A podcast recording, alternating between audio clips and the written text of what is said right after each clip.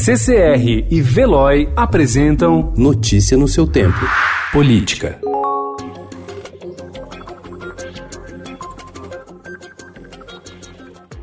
Pagamento de pensão para filhas solteiras não é exclusividade do Congresso e dos militares. No Executivo, pelo menos 52 mil mulheres recebem o benefício porque não se casaram no papel e porque seus pais, todos civis, trabalharam no governo federal antes de 90. Documentos do Ministério da Economia, analisados pelo Estadão, mostram que há uma pensionista que recebeu 3 mil reais em dezembro passado.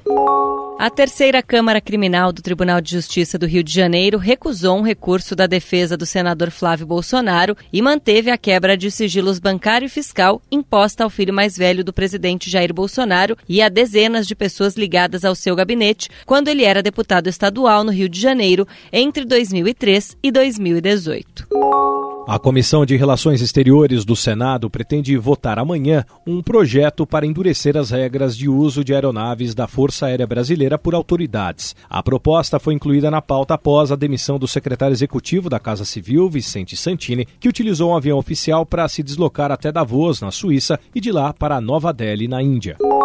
Enquanto bolsonaristas e petistas ainda buscam nomes para disputar a Prefeitura de São Paulo em outubro, o prefeito Bruno Covas já fechou acordo com um estrategista de campanha e articulou aliança com pelo menos cinco partidos para sua campanha de reeleição. O acerto pode lhe garantir o maior tempo na televisão e rádio no horário eleitoral gratuito a partir de 28 de agosto.